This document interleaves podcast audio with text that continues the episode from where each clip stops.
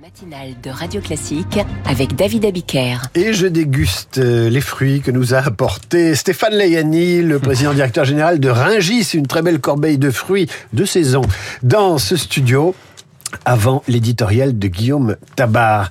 Bonjour Guillaume. Bonjour David. Un espoir s'est levé à droite, dites-vous. Enfin, c'est pas vous qui le dites, c'est ce qu'affirme Laurent Vauquier ce matin dans le Figaro au lendemain du vote de la loi immigration.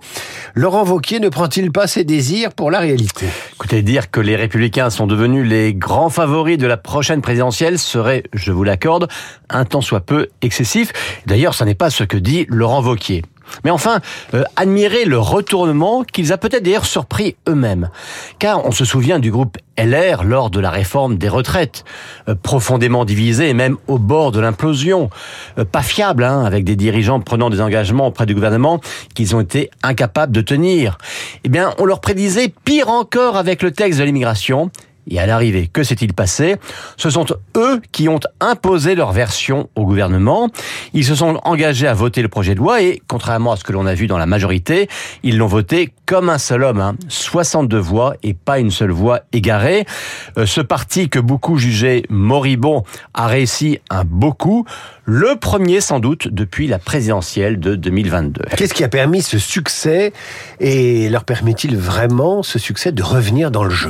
Bah Écoutez, ils ont tout simplement appliqué le bon vieux principe de la dissuasion du faible au fort. Ils ne sont que 62 députés face à 250 députés de la majorité, mais ils savaient que sans eux, la loi Darmanin ne passerait pas. Alors, ils ont demandé le maximum et ils ont obtenu le maximum. Ça ne s'est pas fait aisément. Hein. Souvenez-vous, il y avait ceux qui disaient d'emblée acceptons un compromis avec la majorité, et puis ceux qui disaient à l'inverse un compromis avec Macron, jamais. Alors au Sénat, Bruno Rotaillot a d'abord obtenu un accord qui se fasse sur l'essentiel, sur ce que réclamait la droite. Puis à l'Assemblée, Olivier Marlex a demandé plus encore sans vouloir rien céder. Alors là, la majorité n'a pas voulu s'aligner et les deux tiers du groupe LR ont voté la motion de rejet. Et puis ce fut la CMP. Là encore, LR n'a rien lâché et ils ont gagné jusqu'à obtenir d'Elisabeth Borne un engagement écrit à revenir début 2024 dans une loi sur les modalités de l'AME. Vous euh, voyez, la stratégie jusqu'au boutiste d'Olivier Marlex était risquée, mais elle a payé. Pourtant, c'est le Rassemblement national qui apparaît comme le grand vainqueur de cette séquence. Et eh oui, c'est tout le paradoxe. Hein. Le RN n'a strictement n'est strictement pour rien dans le texte qui est adopté, mais euh, en qualifiant la loi de texte d'extrême droite, les adversaires de Macron ont imposé l'idée d'un ralliement du chef de l'État aux idées de Marine Le Pen. Il y a donc maintenant un enjeu de communication pour LR, et c'est l'une des raisons pour lesquelles Laurent Wauquiez dans Le Figaro sort de son très long silence.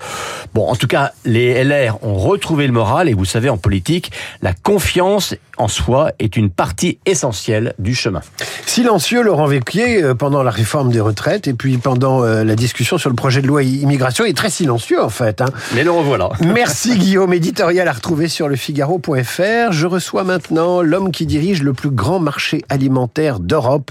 10 milliards de chiffre d'affaires annuel. Depuis quelques jours, c'est l'effervescence à Rungis, puisque les professionnels préparent et le réveillon de Noël et celui du jour de l'an dans un contexte inflationniste et dans un climat géopolitique tendu. Le PDG du marché international de Rungis est l'invité de la matinale de Radio.